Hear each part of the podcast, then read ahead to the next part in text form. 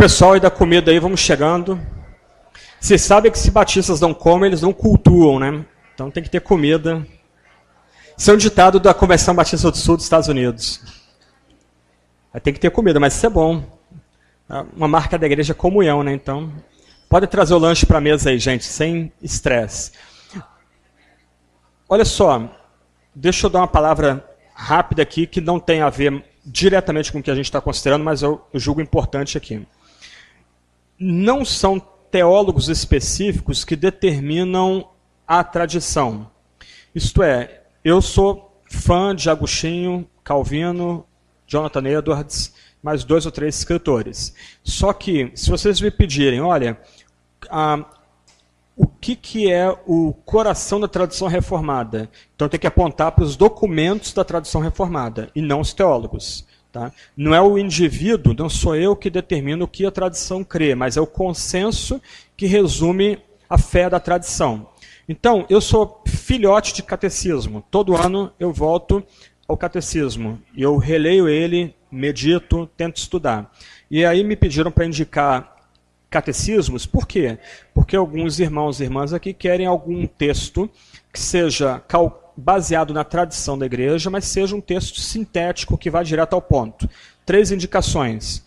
Primeiro, Breve Catecismo de Westminster, tá? é um documento fundamental para a fé cristã é quase uma mini teologia sistemática no sentido de ser dividido segundo o padrão das doutrinas principais da fé cristã.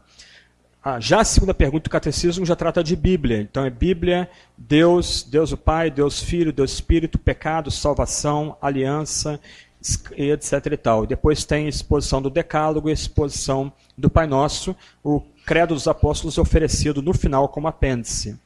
Um catecismo muito legal um colega meu viu um metodista se converter no mestrado em teologia por conta dele, é o Catecismo Menor de Lutero. Ele escreveu esse catecismo por causa da negligência dos pastores nas regiões onde a reforma luterana estava chegando. Então ele, depois de uma série de visitações, ele viu o que ele chama de o que ele chamou de o estado miserável das igrejas recém-reformadas, e ele escreve esse documento pequenininho, texto bem pequeno, para ajudar os pais a educar os filhos da fé. Então você tem ali uma exposição do credo apostólico, a exposição do Pai Nosso, a exposição dos Dez Mandamentos e depois algumas orações modelo para os pais ajudarem os filhos na oração no começo do dia, por proteção, a oração de gratidão pelas, pelas, é, pelo alimento recebido e a oração pela proteção dada ao final do dia. E, por último, o meu catecismo predileto, que é o catecismo de Heidelberg. Uh, ele é uma mistura da tradição luterana e da tradição reformada. Ele pega o melhor dos dois mundos. É essencialmente evangelístico e bem caloroso. A primeira pergunta dele é: qual o teu único conforto na vida e na morte? Nota, qual é o teu único conforto? Você não tem como se refugiar nos seus pais, na sua comunidade. Ah, o catecismo obriga que você responda qual, quem te dá conforto tanto na vida como na morte. E aí tem a resposta correta. Talvez nessa resposta, a segunda pergunta do catecismo, a primeira pergunta do catecismo, talvez uma das, das respostas que melhor resumam o que é a fé evangélica. Esse catecismo a exposição do credo apostólico, dos dez mandamentos, também do Pai Nosso. ok? Só que é uma exposição bem maior do que o catecismo menor de Lutero, mas não é tão completo e tão detalhado como o breve catecismo. Mas ele é mais devocional, mais pastoral e mais pessoal do que os outros dois. Os outros dois estão preocupados com a fé na igreja, a fé em casa e aqui a sua fé diante de Deus e Cristo Jesus. Tá? Por isso é o meu catecismo predileto. Ele ah, inverte a ordem calvinista típica que o decálogo é, é estudado quando se estuda a vida cristã. Nesses dois catecismos, o decálogo é estudado antes de falar do credo. Por quê? Porque em cima a lei é usada de forma didática. Aqui, a lei, os dez mandamentos, são usados de forma evangelística. Então, a lei humilha o pecador para depois levá-lo a Cristo. Aqui, o pecador convertido em estado a seguir a lei como padrão da santidade. Então, são três documentos fundamentais para estudar teologia, especialmente para quem quer uma, uma apresentação bem objetiva do que é mais central e essencial à fé cristã hoje, até para contrapor essas heresias presentes no nosso meio. E todos os três estão na internet. Você joga ele no Google, você tem o texto na íntegra na internet, você pode ler na internet, baixar para o seu computador, tira de HTML, joga para Word, você pode é, usá-lo diretamente da internet, ok? Quando eu fui pastor a tempo integral há muito tempo atrás, é, eu usei o catecismo de Heidelberg, Heidelberg para catequizar 50 jovens adolescentes da minha igreja. Então eu fiz uma tabela, eu visitava esses jovens todos uma vez por mês para estudar o catecismo. E naquele padrão que eu falei ontem. O que, que é isso aí? Baixou o catecismo? Então, lá ele baixou da internet, está as folhinhas ali, grampeadas ali. Então, você pode fazer o mesmo também, botar dentro da Bíblia e ler durante o dia. A ideia era estudar com jovens duas perguntas por semana, apenas. Perguntas simples, respostas objetivas e mais o texto bíblico. Então a ideia era, uma vez por mês, visitar todos os jovens que estavam debaixo do meu cuidado pastoral. Então foi uma experiência muito legal. Até hoje eu tenho saudade disso e o pessoal que estudou catecismo comigo ainda lembra, mais de 15 anos depois ainda tem saudade de estudar o catecismo. Ok, continuando então. Ah, com, a, com a reforma, a cristandade é fraturada, literalmente. A ideia de uma Europa cristã agora é colocada em xeque. E você tem aí, então, a tradição reformada, a tradição luterana, a tradição anabatista, a tradição episcopal, todas surgindo em oposição à tradição católica medieval que nós estudamos, ops, nós estudamos agora pouquinho. Então a ideia da Europa cristã agora é fragmentada. Por exemplo, na Suécia, ops, não, estou fazendo atrapalhada aqui. Aí, Suécia Dinamarca, Noruega, Finlândia e especialmente Alemanha, o luteranismo triunfou ali.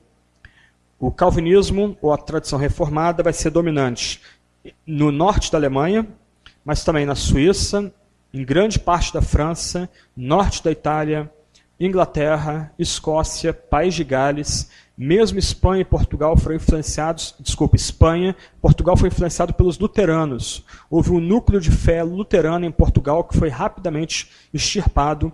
Um dos líderes da reforma portuguesa foi assassinado em casa, inclusive, com a, uma, um, provavelmente uma, uma picareta, um golpe de picareta na cabeça. Ele foi encontrado morto dentro de uma do ah, como é que é o nome daquele negócio que tem em Portugal?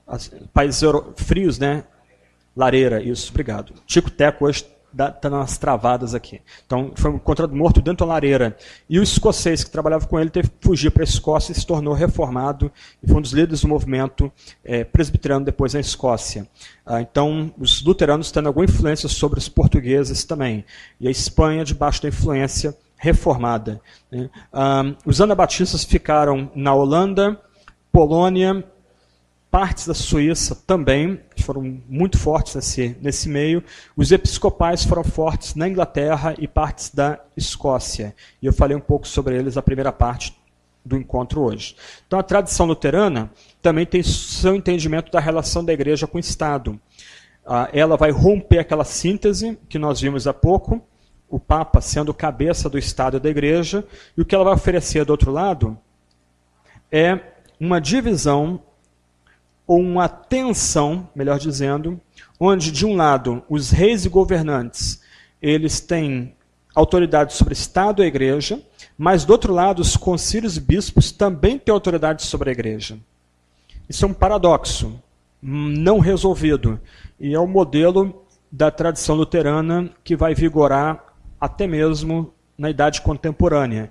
Também na tradição luterana, especialmente na Alemanha, mas também na Suécia, na Noruega, na Dinamarca e na Finlândia, a igreja é um ramo do Estado. Tá? Então, nos impostos já estão incluídos os valores que o Estado vai determinar para a igreja. Se você é membro da igreja batista, chamada lá Igreja Evangélica Livre na Alemanha, ou se você é membro da igreja metodista ou pentecostal, então você tem que assinar um termo que garanta que você é membro dessa igreja livre, então seu imposto vem um pouco menor, porque não é cobrado, não é exigido do cidadão que não é membro da igreja luterana que ele pague imposto que vai ser usado para manutenção daquela igreja e das faculdades ligadas àquela igreja. Deixa eu tentar ilustrar essa tensão aqui usando um episódio da Segunda Guerra Mundial. Ah, de um lado, as universidades, as forças armadas, os meios de comunicação, ah, os sindicatos, todas essas instâncias apoiaram a ascensão do nazismo. Ah, uma foto famosa é, da, dessa década negra na Alemanha, década de 20 e 30, época, época da República de Weimar, é uma pessoa com um carrinho de mão carregando uma pilha de marcos para comprar pães do mercado. Inflação altíssima, quem lembra do Sarney, né? É, deve lembrar do que, que é inflação alta, batendo 80%, 90%, né? Os fiscais do Sarney, aquela, aquela loucura toda que foi a década de 80 aqui no Brasil. Então, nesse ambiente de caos social, convulsão social e caos econômico, o nazismo chega ao poder com apoio de todas as principais instâncias da sociedade civil. E grande parte da igreja apoiou a ascensão de Hitler ao nazismo, as igrejas voltaram a ficar lotadas, ficaram cheias de pessoas. Oswald Smith, autor do famoso livro Paixão pelas Almas, ele foi na Alemanha década de 30, 33, 34, ele achou que ele estava vendo um avivamento cristão genuíno lá, mas uma ala chamada Igreja Confessante se opôs ao nazismo desde primeira hora é, um dos líderes da igreja confessante foi um homem chamado Martin Niemöller. Ah, na Primeira Guerra Mundial, ele havia sido comandante de submarino da Marinha Alemã. Na época era Marinha Imperial. A Alemanha tinha o imperador Guilherme II. Ele foi um comandante de razoável sucesso, afundou alguns navios da Primeira Guerra Mundial. Só que no processo da derrota alemã, em 1918, ele se converteu e se tornou ministro do Evangelho. E quando a, o nazismo é, assume o poder na Alemanha, querendo comandar a igreja, por exemplo, expulsar os judeus do ministério, exigindo que a igreja excluísse os judeus da, da comunidade e outras atitudes loucas desse, desse tipo, esse homem, Niemöller, se opôs ao nazismo. Ele se levantou contra o nazismo.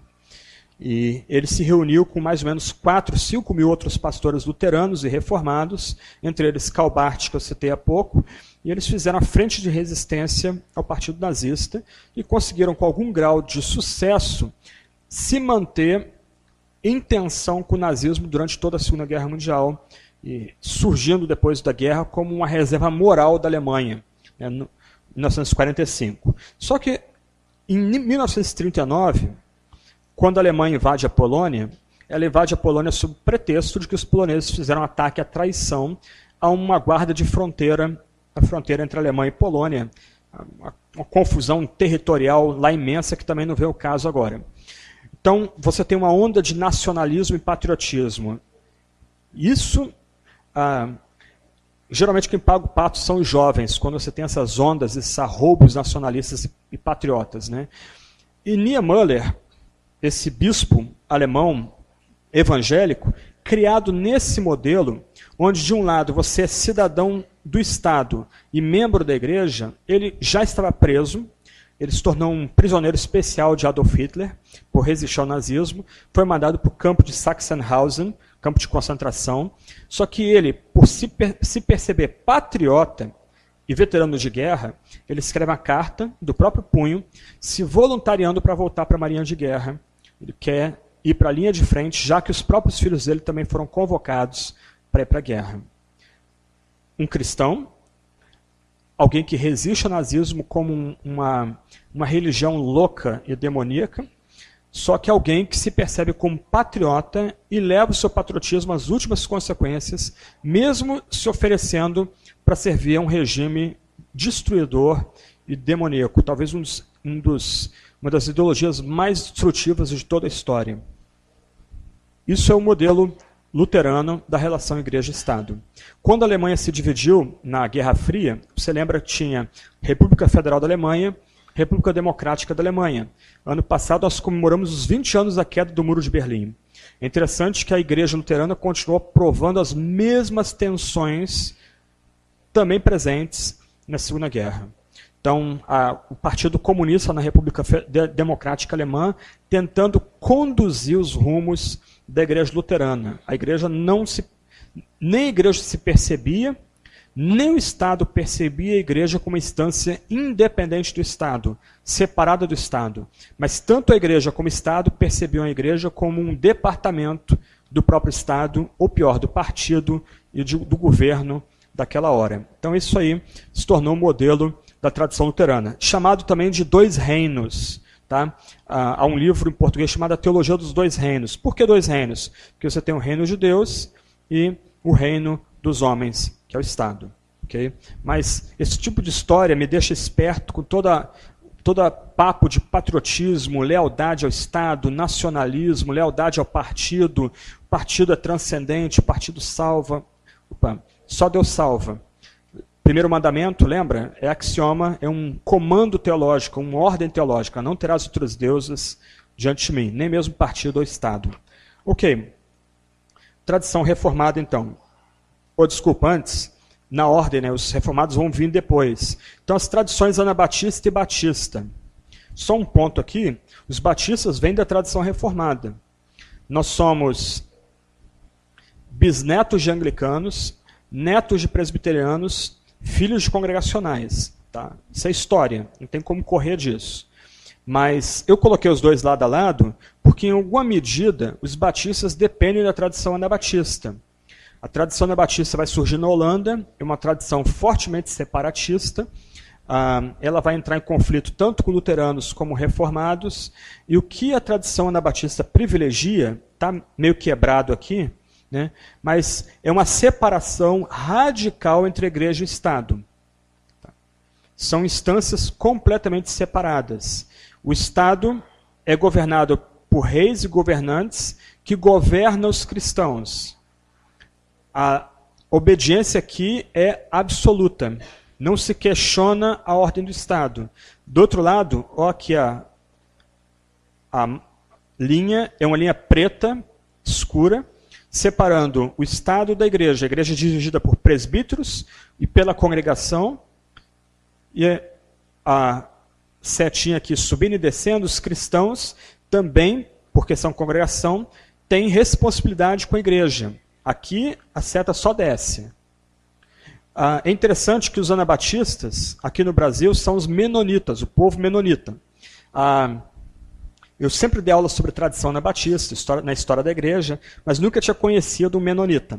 Há uns três anos atrás, eu fui fazer uma viagem com o pessoal da editora Vida Nova, e está lá o gerente de vendas dele, Rogério, e o sobrenome dele é uma sopa de letrinhas, porque ele tem um é, descendente poloneses. Então é um monte de consoantes e uma ou duas vogais. E aí, lá pelas tantas, eu, a, a promotora a, de marketing da Vida Nova é assembleana, e eu conversando com ela, a gente falando sobre igreja, tá? ela fala assim, ah, fulano, Rogério, estou citando o nome dele, mas é um grande amigo meu. Ele é menonita, e ele sabe dessa história, ele estava do meu lado. Né? Aí eu, você é menonita? Aí ele, sou, sou presbítero da igreja menonita aqui de São Paulo. Tá? Aí eu virei para ele, ah, posso fazer um negócio? Aí ele já virou meio desconfiado, eu cocei o queixo, posso tocar em você? Aí ele, por quê? Você é o primeiro menonita que eu conheço. Aí eu fui no ombro dele, pronto, finalmente toquei no menonita. A gente se tornou bons amigos, a gente sempre viaja junto. Algumas saídas minhas ele me acompanha também. Mas a ideia, por exemplo, principalmente dos menonitas do sul do país, é de uma completa separação do Estado. Então, algumas comunidades menonitas no Paraná, Mato Grosso, Mato Grosso do Sul, Goiás, eles vão viver completamente afastados dos grandes centros, sem polícia, às vezes sem energia elétrica e sem todos os benefícios da modernidade. Ah, um problema sério começou a acontecer na década de 90, principalmente na fronteira com o Paraguai, que traficantes paraguaios começaram a ver esse, esse tipo de subcultura presente no Brasil, eles atravessavam a fronteira para assaltar os menonitas. Por quê? Porque eles entendiam que os menonitas não recorreriam ao Estado para sua proteção. Não sei quem que viu aquele filme A Testemunha com Harrison Ford. ele reflete uma comunidade Amish, que é muito próxima também dos menonitas. Se você lembrar, é, eles não têm armas, não têm defesa, eles vivem como se estivesse no século XVIII, século XIX, em algum país do leste europeu. Já os batistas têm uma posição diferente. Aqui ficou errado a linha. A linha tinha que ser pontilhada e não uma linha reta, tá? Então tinha que estar toda pontilhadinha aqui, até na teologia sistemática está errado também. Por quê? Porque os batistas entendem que Deus estabelece o Estado e a igreja, entendem que os cristãos, olha a setinha diferente aqui, ó. Os cristãos podem servir ao Estado, interagir com o Estado.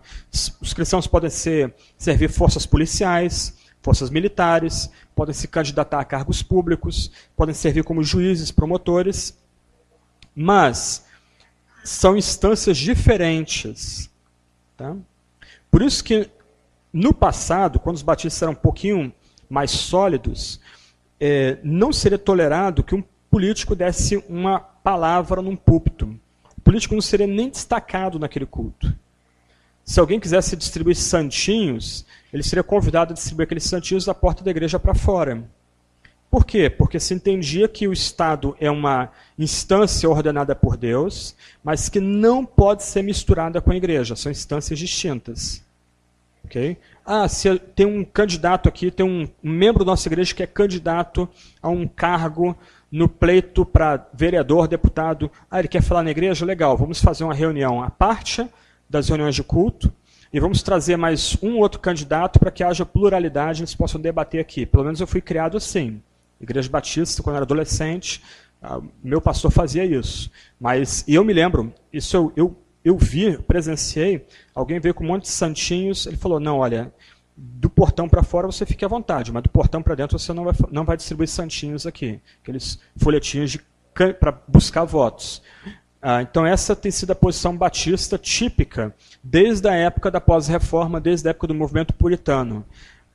Um componente aqui é que essa posição também foi é, se tornou uma, uma, marca da tradição batista, até porque quando os batistas surgiram, geralmente eles eram muito pobres e com pouco acesso aos centros de poder. Então, de um lado, eles queriam valorizar os centros de poder, porque eles entendiam que Deus estabeleceu a autoridade temporal, mas não permitindo o governante se meter em assuntos da comunidade cristã ou da igreja local. Ok? Então, isso aqui são os modelos Anabatista e Batista. Indo um pouquinho além. Opa, estou apanhando aqui. O que? Tradição reformada. Aí você tem aí uma mudança bem diferente, tanto do modelo luterano, como do modelo anabatista e batista. Nota que as duas instâncias, igreja e Estado, estão debaixo da mesma esfera, quer dizer, o mesmo retângulo, né? Mas a ideia é que igreja e Estado são ordenadas por Deus, são percebidas como instâncias que Deus ordena, só que, de um lado, quem, diri Opa, quem dirige a igreja, para cá, são sínodos e presbíteros. Quem dirige o Estado é o rei ou os governantes. E a igreja coopera com o Estado naquilo que o Estado faz bem do outro lado, o Estado coopera com a igreja na proclamação da palavra. Ponto. Essa era a posição da reforma do século XVI e XVII, que ainda se pensava em termos de cristandade ou sociedade cristã. Então, a ideia original de Calvino é que, ainda que igreja e Estado sejam é, autônomas e separadas, o Estado é ordenado por Deus para preservar a pureza da igreja e para a igreja poder pregar a palavra. De outro lado, a igreja vai ajudar o Estado por meio da, da correta pregação da palavra, de tal forma que o Estado seja justo e cristão. Só que isso é legal no mundo das ideias, no mundo ideal, porque na prática a coisa foi um pouco diferente. Tá? Ah, como está aqui no quadro, o dever dos magistrados, originalmente, era manter a ordem no Estado e a uniformidade de culto. Por isso, quem matou Serveto, Bobão, eu explico já porquê, não foi Calvino, foi o Estado. Calvino não teve participação nenhuma, até porque ele era, ele era cidadão francês e não genebrino. A única, única, os únicos papéis de Calvino foram como testemunha de acusação e depois como espécie de capelão quando ele exortou Serveto a abandonar seus pecados. Serveto negou, negava a trindade, negava as doutrinas da graça, rompeu com o cristianismo, já estava jurado de morte pelos católicos, provocando Calvino ao debate. Num belo dia ele aparece em Genebra, interrompe o culto, querendo fazer um debate com Calvino no meio do culto. Foi imediatamente preso e executado depois pelo governo da cidade, não por Calvino, porque se entendia que o papel do governo é zelar pela, pelo, pela pureza da igreja. Tá? Só que a coisa mudou um pouco de figura. Posteriormente, ah, antes, para Calvino, o crente deve obedecer os governantes, até mesmo aqueles que perseguem a igreja, orando por eles, porque foi assim que Deus instruiu na palavra. Então, não há em Calvino um conceito de desobediência civil ou desobediência ao Estado. Mas quem veio depois elaborou melhor isso. Então, quem veio depois de Calvino, por isso que a gente não segue Calvino, né, não é ele que resume o que é a tradição reformada, quem veio depois mudou isso aqui. O papel do Estado é garantir não uniformidade de culto, mas a liberdade de reunião e de culto. Agora há uma grande diferença. E quem começou a elaborar isso foram os calvinistas escoceses e também americanos. Tá? Então a ideia aqui depois, 100 anos depois de Calvino, não é manter uniform... o papel do Estado, do magistrado, não é manter uniformidade de culto, é manter a liberdade de culto, especialmente da cultura americana. Tá? E o que vai mudar também? Mais um ponto bem importante. Agora acertei. Aqui. Quem veio depois elaborou não só um conceito de resistência ao Estado, mas também o direito de matar um rei que seja um tirano. Tá? Então, só para vocês terem uma ideia aqui como é que é o esquema aqui. Quem elaborou isso foi um homem chamado Samuel Rutherford, talvez um dos maiores teólogos presbiterianos de toda a história. Pouquíssimo conhecido por nós, para prejuízo nosso. Tá? Ele tem um volume de cartas para quem quer Infelizmente não está em português, mas assim, quem quer aprender mais sobre devoção, seguir a Jesus, é simplesmente maravilhoso. Ele tinha sido preso, ele foi mandado para uma prisão, ficou longe da igreja dele, ele escrevia carta para os membros da igreja dele quase todo dia, pregando por carta. Só que ele também foi um teórico político. Então, para ele, por exemplo, quais são as três etapas da resistência ao Estado? Primeira etapa, se o Estado toma uma medida que seja anti ou contrária à Sagrada Escritura, que é o juiz último, a autoridade final, o crente tem o direito de fazer um pleito e exigir uma resposta, uma resposta clara ao seu pleito por parte dos magistrados. É interessante que isso está contemplado até mesmo em nossa Constituição. E a gente nem sabe como é que faz um pleito. O pleito exige, é, há uma exigência implícita no pleito de que os magistrados, senador, vereadores, deputados, eles respondam aquele pleito. É uma obrigação pela Constituição. Mas isso foi criado por quem? por um teórico reformado. Okay? Segundo, segunda etapa da resistência ao tirano. Se o pleito não é satisfatório ao cristão, esse tem a opção de se mudar, de ir para outro país, outra localidade. Por isso que a França, que chegou a ter mais ou menos 30% da sua população como evangélica, começou a migrar para a Holanda, para a Inglaterra e principalmente para os Estados Unidos e para a Alemanha tantas perseguições, tantas guerras religiosas, os crentes cansaram, não tem como vencer, vamos embora. Essa é a segunda etapa. Então, a segunda opção, ao resistir ao tirano, é mudar de localidade. Você não gosta do prefeito, não gosta do governador, tentou pelos meios legais é, mudar a posição dele, não conseguiu, beleza, você tem a opção ainda de mudar, é, liberdade de sair da sua localidade e começar a sua vida em outro canto. Foi o que os puritanos fizeram quando começaram a migrar para a América também fugindo da perseguição religiosa no século XVII na Inglaterra. Terceira, terceiro nível da resistência ao Estado. Recorrendo a, a, aos chamados magistrados inferiores, vamos, vamos ilustrar aqui, a vereadores evangélicos deputados evangélicos, senadores evangélicos, que entendem o risco da hora, o cristão pode se reunir como milícia, constituir uma força armada e se rebelar contra o Estado. E foi isso que aconteceu na Inglaterra no século XVII.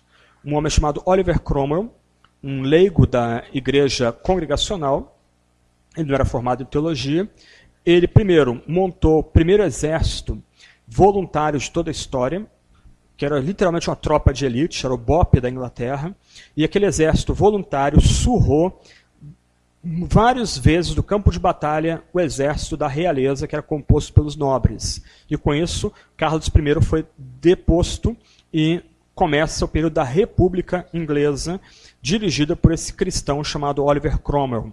Você tem duas biografias muito boas dele em português, uma publicada pela Record, outra pela Companhia das Letras. Só que tem mais um, um ponto aqui. Direito ao tiranicídio, de você matar um ditador ou um rei que se torna um déspota. E foi isso que os puritanos fizeram para horror de toda a Europa. A ideia que se tinha é que o rei ele é o especial filho de Deus e Carlos I havia sido deposto no meio da Guerra Civil, mas a ideia era fazer uma limpeza nas instâncias inferiores do parlamento inglês e restaurar Carlos I ao reinado dele. E Cromwell voltaria para sua fazendinha. Ok, qual a surpresa quando um grupo de soldados puritanos descobre numa, numa casa na Inglaterra uma série de cartas em que o rei da Inglaterra está pedindo para que um parente seu da Casa Real da França, católica, invada a Inglaterra para instaurar a monarquia e o catolicismo. Está ali a correspondência foi provado que aquela correspondência era do rei, Carlos I. Aquela correspondência estava sendo trocada com a rainha da França, que era, se não me falha a memória, prima ou irmã da esposa do rei da, da Inglaterra. E os puritanos julgaram aquele rei e ele foi decapitado por conta do crime de lesa pátria. Primeira vez na Europa, um rei é executado. Houve ampla defesa, houve um julgamento, o tribunal decidiu que aquele homem ao convocar exércitos invasores para tomar a Inglaterra e impor o catolicismo, ele estava traindo a nação e ele foi decapitado em praça pública. Horror geral na Inglaterra. Primeira vez na história que um rei é decapitado após um julgamento e ampla defesa. De onde vem isso? Também da tradição reformada. Voltando ao exemplo dos luteranos, um teólogo luterano muito importante do século XX é um homem chamado Dietrich Bonhoeffer. E algumas pessoas têm alguma, algum problema com ele por conta da dependência dele a Calbart. A teologia dele não é 100% ortodoxa, por assim dizer, mas também porque ele se envolveu na conspiração para assassinar Adolf Hitler.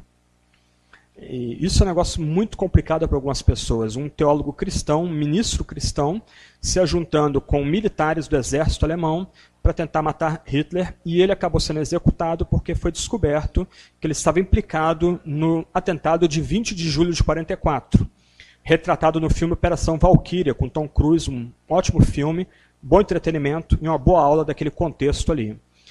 O argumento dele era essencialmente o mesmo de Samuel Rutherford. Matar um para salvar milhares é um, uma ação justificada. E ele estava pronto a conviver com essa escolha moral que ele fez. Puxa, um cristão matar outro? Caramba, se eu pelo menos conspirar para matar, a bomba explodiu, morreram três pessoas na sala, mas Hitler ficou vivo.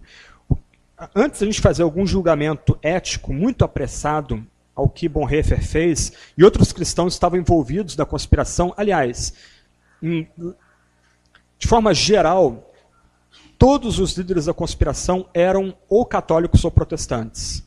Tá? Colocar mais uma cara a minhola aqui, que aí o professor de ética resolve isso depois. Quem viu o filme vai ver uma pessoa se suicidando no final do filme. O general Henning von Treshkov. Ele se mata ao final do filme.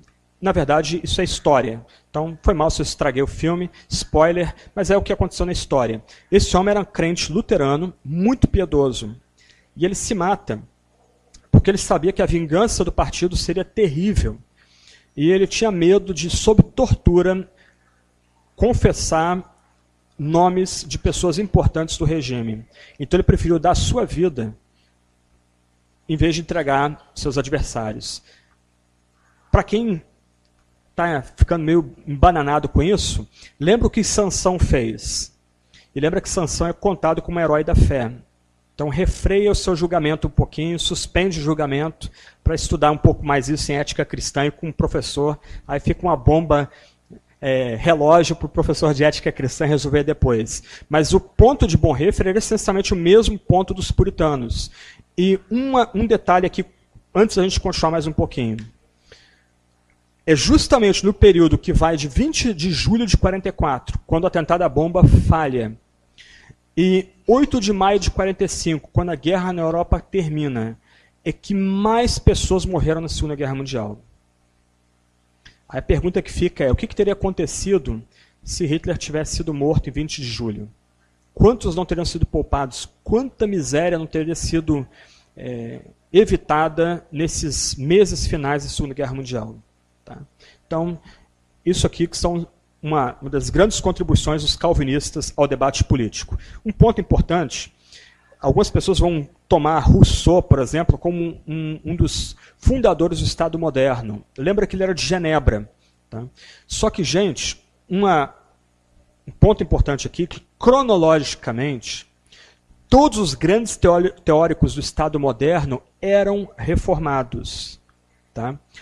Constitucionalismo, federalismo, a expressão em português checks and balances, como é que seria traduzido isso aí?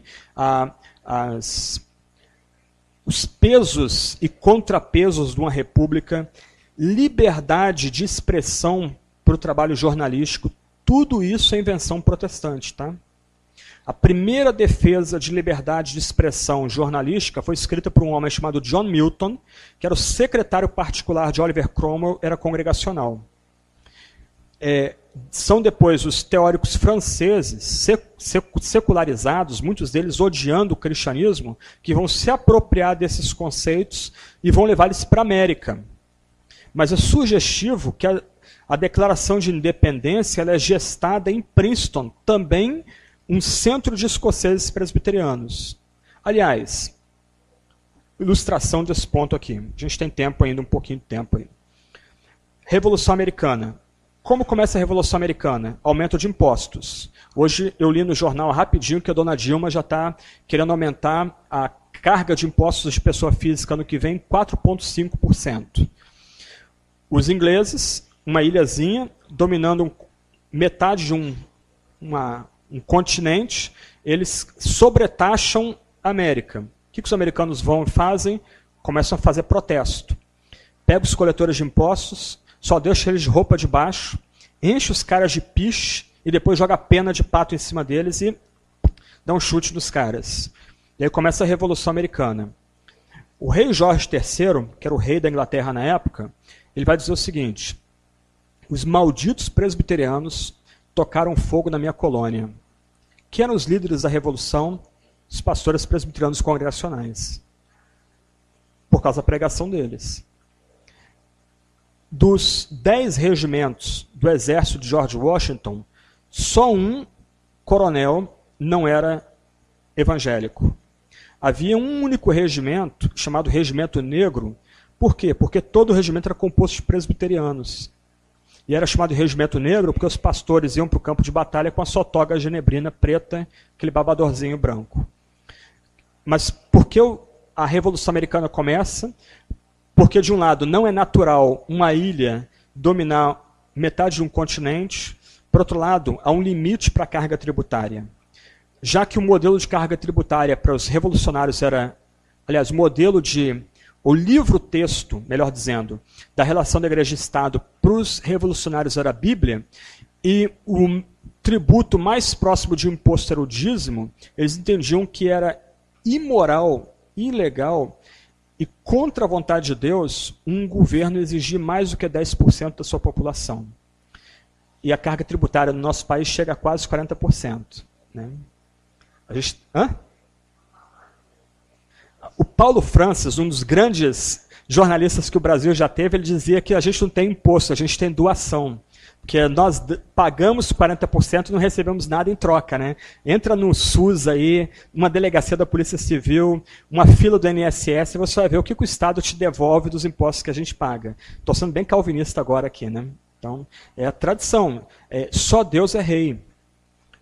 Esse é o ponto. Só Deus é rei, não há outro rei debaixo de Deus. Não, nenhum governante tem o dever ou tem o, direito de se interpor entre Deus e a população. A ideia de, por exemplo, casas constituintes, Senado, senadores, deputados, presidente da República, juízes, promotores, essa ideia de dividir o poder, ela é toda reformada. Baseada em Isaías. Deixa eu ver o texto aqui. Isaías 33, 22. Porque o Senhor é nosso juiz, o Senhor é nosso legislador, o Senhor é nosso rei, ele nos salvará. Só Deus pode ser juiz, legislador e executor. Porque só ele é rei, mais ninguém. Então, já que só Deus tem todo o poder, o poder entre os seres humanos tem que ser dividido para que um ser humano não tenha poder sobre o outro. Tá? Isso aí é tudo contribuição da reforma. Tá? Ah, opa. Fiz atrapalhada aqui. Eu não posso chegar muito perto de coisas muito tecnológicas, mas tudo bem. Só queria mostrar um, um ponto aqui. Aqui. Esse lema é um lema profundamente reformado. A rebelião contra os tiranos é obediência a Deus. E Thomas Jefferson, um dos fundadores da, da nação americana, ele detestava o protestantismo, tinha alergia a João Calvino, mas ele pegou essa frase, que é uma frase reformada, proferida por um juiz inglês que também era reformado, ele pegou essa frase como lema dele. A rebelião contra os tiranos é obediência a Deus. Porque no final só Deus é o único rei e só ele a gente dá lealdade absoluta.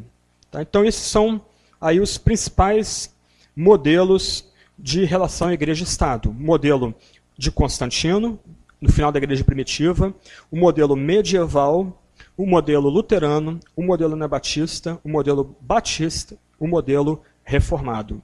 O que vigorou, especialmente no Ocidente, é o modelo batista, que tem ideais nobres, mas no final não protegeu a igreja de ser tutelada pelo Estado e mais, de dever favores para o Estado. E aí a gente vê a relação promíscua hoje entre a classe política e muito da igreja evangélica brasileira. O interesse, via de regra, de muitos políticos evangélicos é simplesmente conseguir uh, tijolo para a igreja, isenção de algum tipo de taxa, rádio, televisão e mais nada. Se ganhou voto, ele se vê na liberdade de fazer o que quiser nas, nos centros de poderes de decisão, inclusive tomando decisões muitas vezes contrárias à fé cristã. Não vou cansar vocês com isso aí, só queria avançar mais um pouquinho e tratar do que a gente chama de espectro político.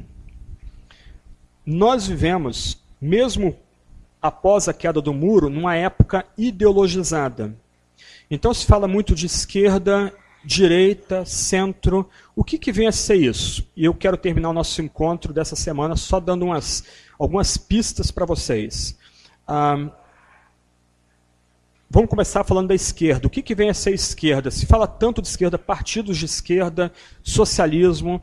Ah, alguém de direita é alguém que visa o próprio lucro, alguém de esquerda é aquele que visa o bem social. É a famosa conceituação de Norberto Bobbio, um jurista importante, um ideólogo importante do século XX. Mas será que esquerda e direita podem ser definidas ou conceituadas de forma tão simplista assim? Não. Espectro político é uma forma de tentar conceituar o que vem a ser esquerda e direita e pensar nas variações que estão presentes dentro desse espectro: centro, direita, esquerda, regimes ditatoriais e etc. e tal. Então, eu vou me concentrar só na esquerda e na direita das graduações, a ditadura fica para outra vez. O que caracteriza a esquerda? O que caracteriza a esquerda é a noção da transcendência do Estado ou do partido. E nesse sentido, para horror de muita gente, tanto o comunismo como o nazismo são esquerda. Geralmente, quando se bate muito na esquerda, um insulto recorrente é dizer o seguinte: ah, fulano é de extrema direita. E no ideário popular, a extrema direita é o nazismo, então quem bate na esquerda, bate na esquerda porque é nazista, malvado, capitalista, etc, etc, etc. Mas no nível político e filosófico, tanto o nazismo como o comunismo se integram dentro da esfera da esquerda. O que caracteriza a esquerda? O Estado dirigindo as várias esferas da sociedade. Então, o que você tem aqui é uma, um, uma ênfase estatizante.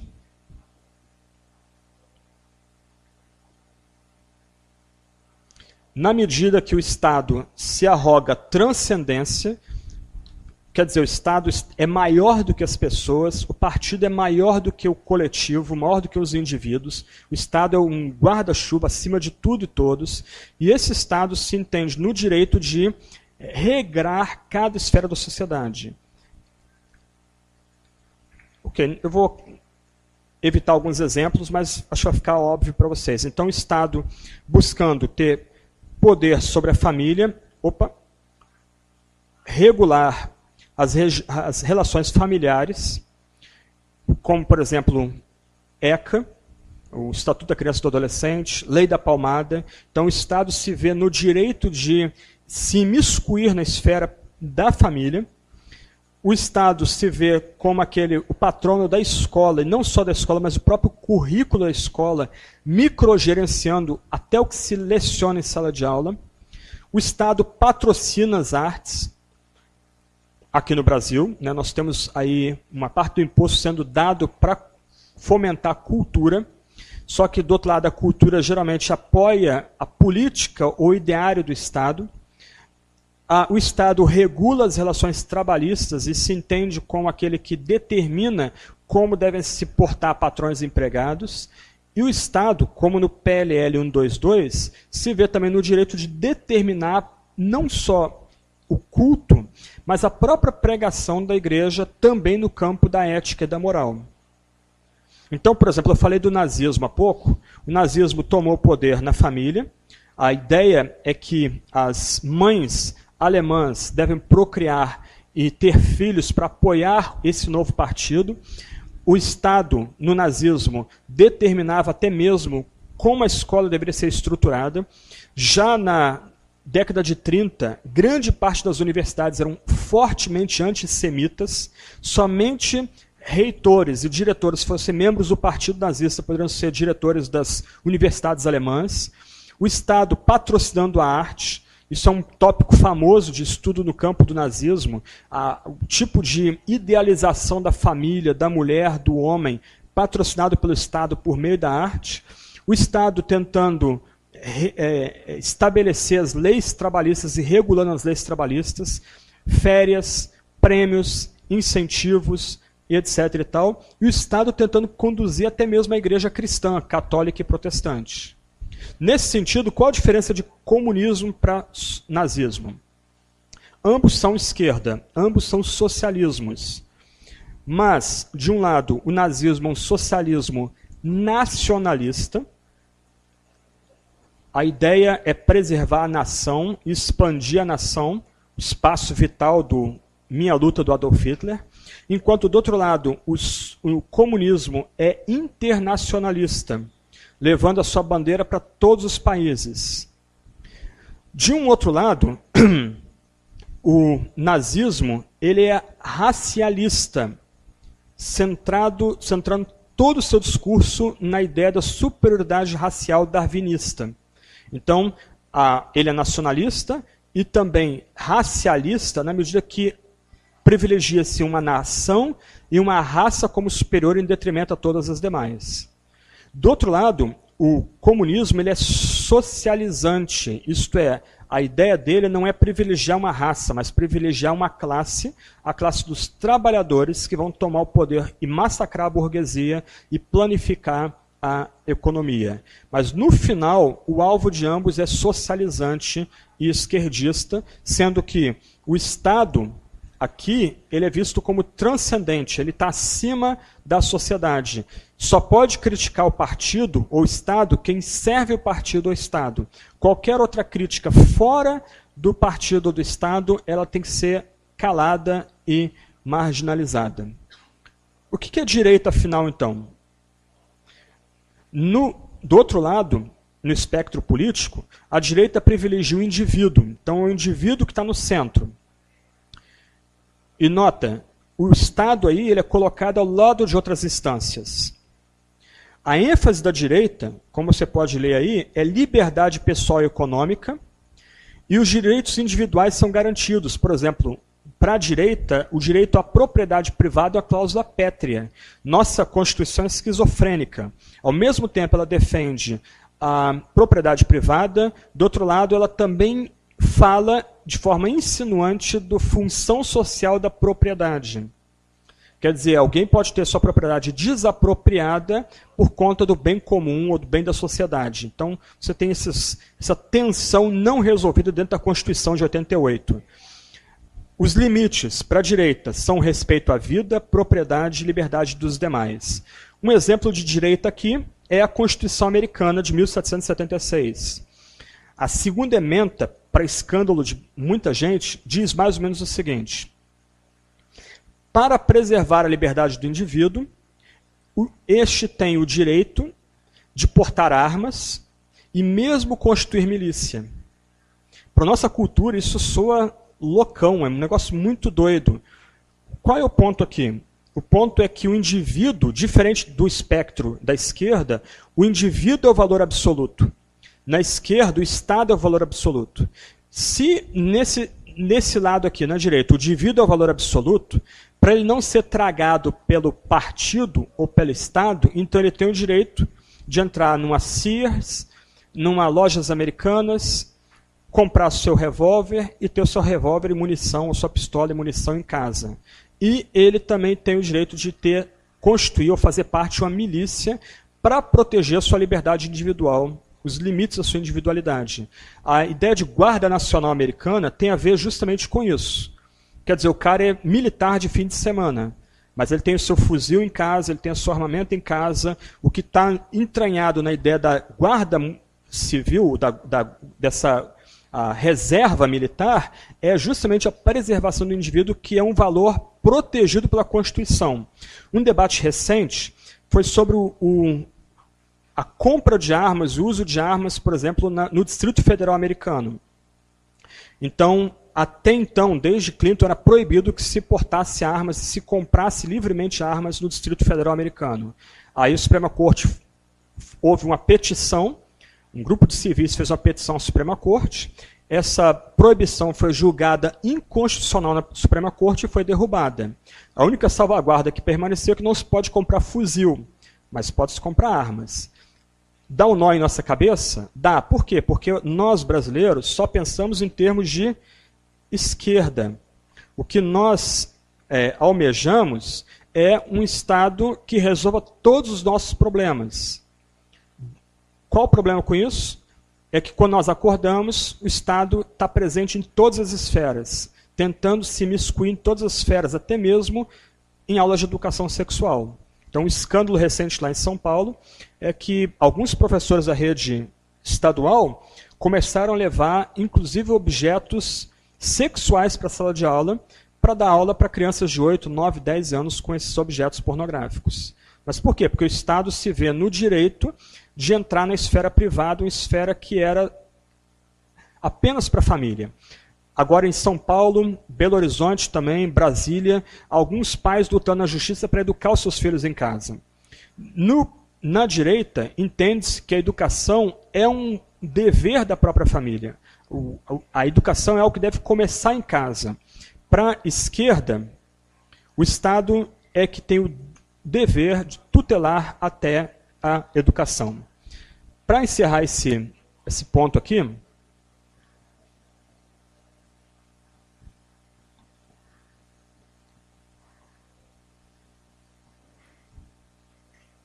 para quem está achando agora a matéria um pouco mais complicada, pesada e talvez um pouco mais técnica, vale a pena você comprar um livretinho do homem chamado George Orwell, chamado Revolução dos Bichos. Tem até um filme animado também baseado no mesmo livreto chamado Revolução dos Bichos. É bem fiel ao livro. É muito curioso que George Orwell era um socialista desencantado e ele escreveu esse livro como uma crítica não só ao socialismo, mas a como, contra todo totalitarismo. Então é uma fábula, como também o Peregrino John Bunyan, e vale a pena você ler. Você lê rapidinho, é um livrinho pequenininho, 100 páginas, você lê isso em duas horas, duas horas e meia, numa rede, quietinho, tomando a brisa do mar. Mas é bem legal, porque você começa a ver os, os, os pontos de contato entre o que esse homem escreveu entre 45 e 48, que acontece no nosso país também. Ah, como a mamãe Cadela perde todos os seus filhotinhos, ela era um, uma, um pastor que cuidava dos rebanhos, perde todos, todos os seus filhotinhos para os porcos, que são agora os donos da fazenda.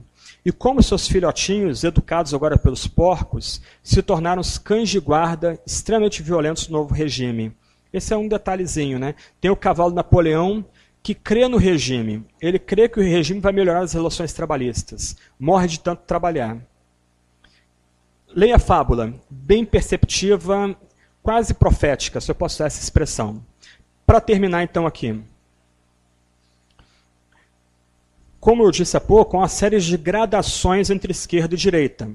Então, na esquerda, propriamente dita, você tem o comunismo, socialismo e nazismo. No país, o mais próximo de nazismo que nós tivemos foi o próprio Getúlio Vargas e os integralistas. Tá? Getúlio Vargas ele ele flertou com o nazismo até 1942, quando os submarinos alemães atacaram embarcações brasileiras até na costa do Nordeste, e por clamor popular, ele foi obrigado a entrar na guerra do lado do, dos aliados.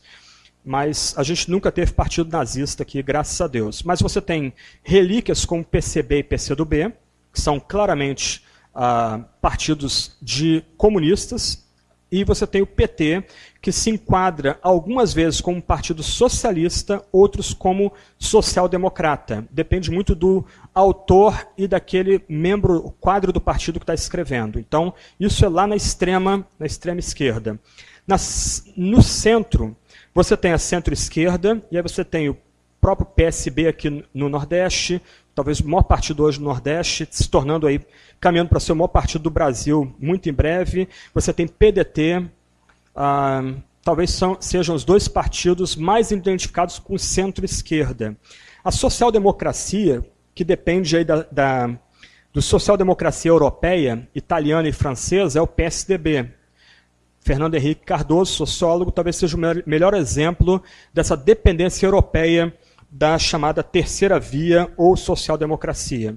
Centro-direita, você tem o DEM-PFL.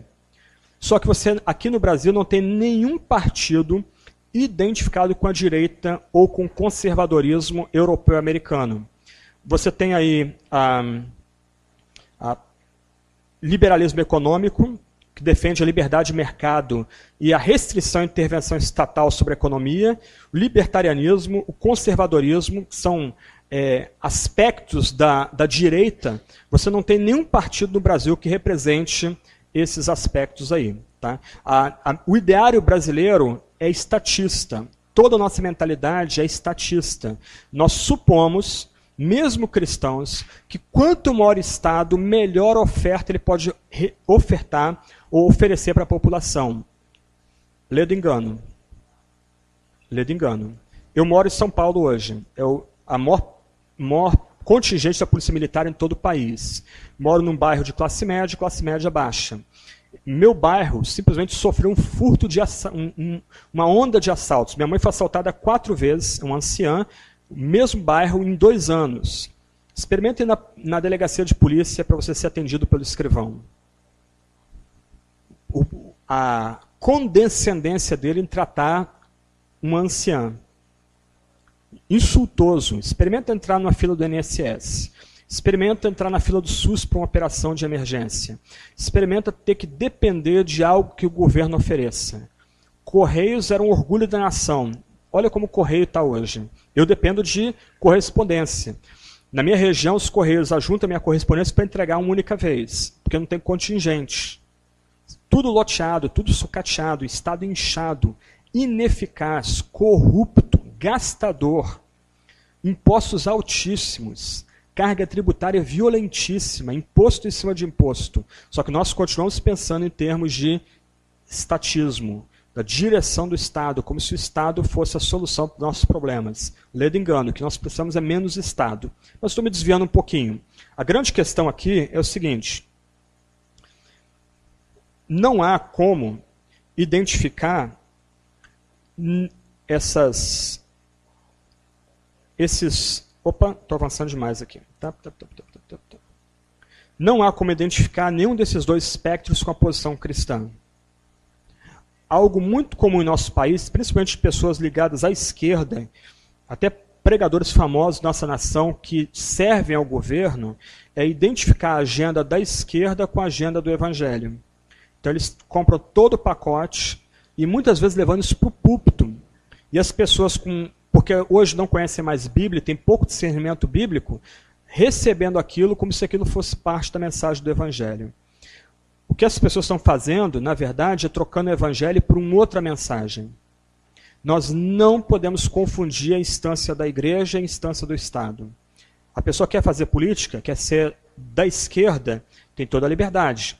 Pelo menos eu entendo que eu não devo conduzir as opções políticas das pessoas, mas ela não tem o direito de misturar ideologia com a mensagem do cristianismo.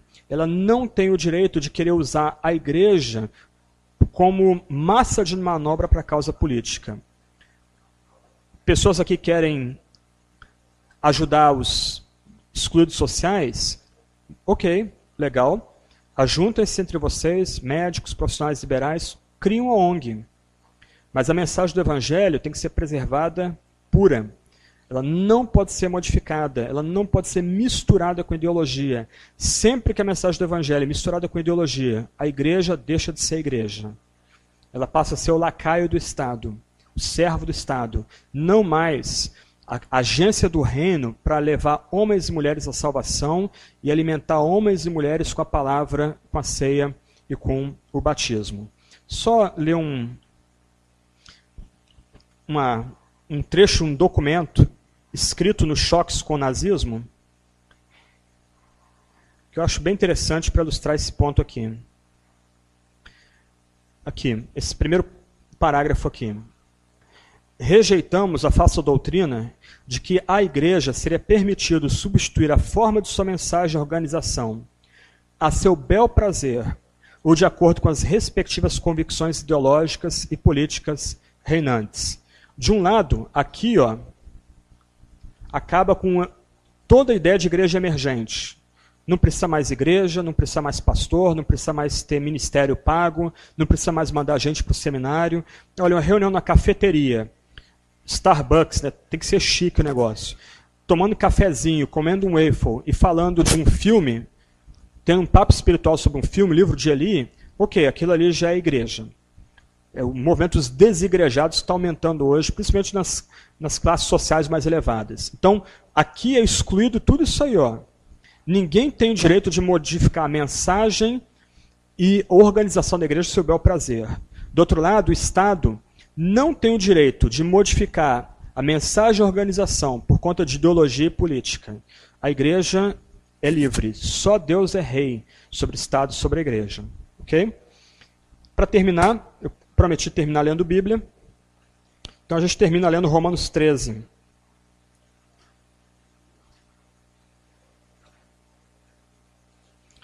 Versos 1 até 7.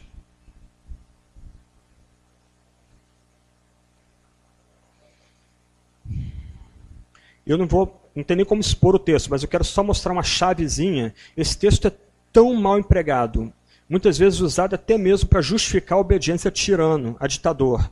Mas eu quero dar uma pista aqui para ter uma outra interpretação do texto aqui. Romanos 13, 1 até 7.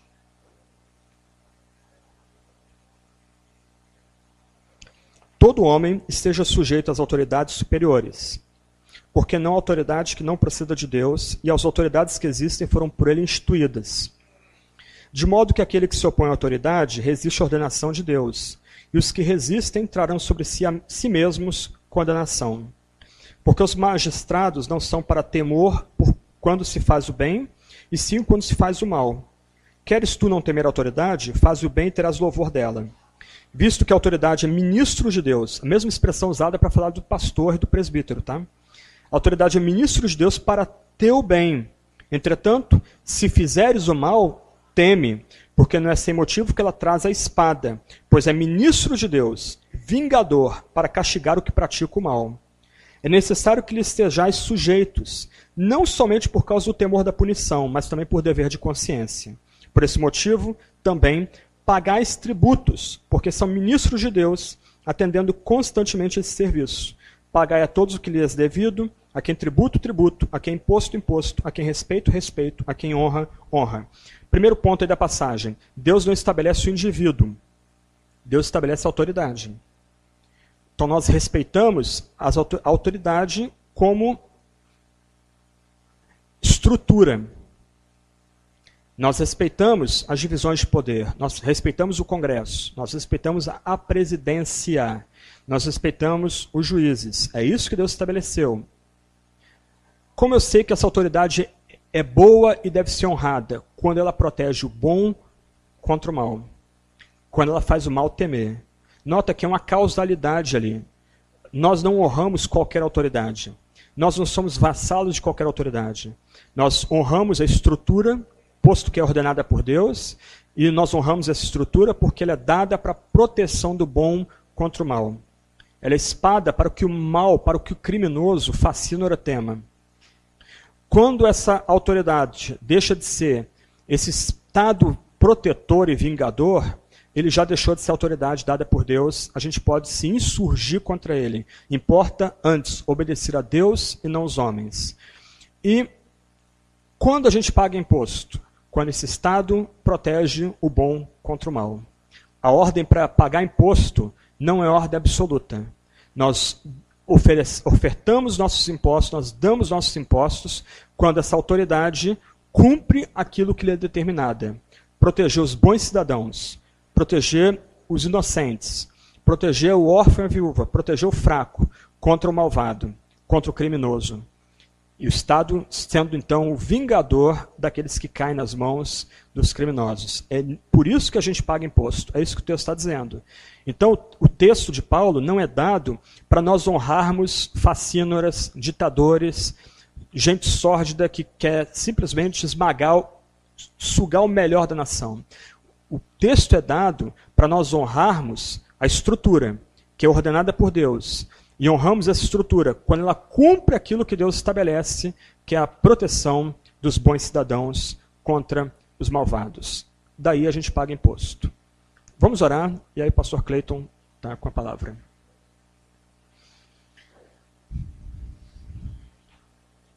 Senhor Deus, tem misericórdia de nós. Gastamos muito tempo passeando pela história da tua igreja, história do teu povo. Tantas posições diferentes.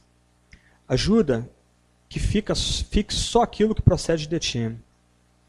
E mais do que isso, desperta-nos a voltar à tua palavra, tua santa palavra, para buscar direção nesses, nesses tantos temas e tópicos que ouvimos aqui. Ó Deus, que a gente fique firme em tua palavra inspirada, a palavra sem erro, a palavra dada por ti mesmo. Que a nossa mente seja expandida para termos uma visão da tua glória, para contemplarmos a beleza que tu tens em ti mesmo, ó Deus, Pai, Filho e Espírito Santo. Ajuda-nos a apreciar a tua santa graça, ao mesmo tempo que reconhecemos nossa pecaminosidade e miséria. Ó Deus, ajuda-nos a ser igreja de verdade nesse país, nesse tempo. Ajuda-nos a não sermos cativados pelo canto da sereia, mas ficarmos firmes, pregando a tua palavra e administrando corretamente a ceia e o batismo, os santos sacramentos que o Senhor mesmo deu a nós.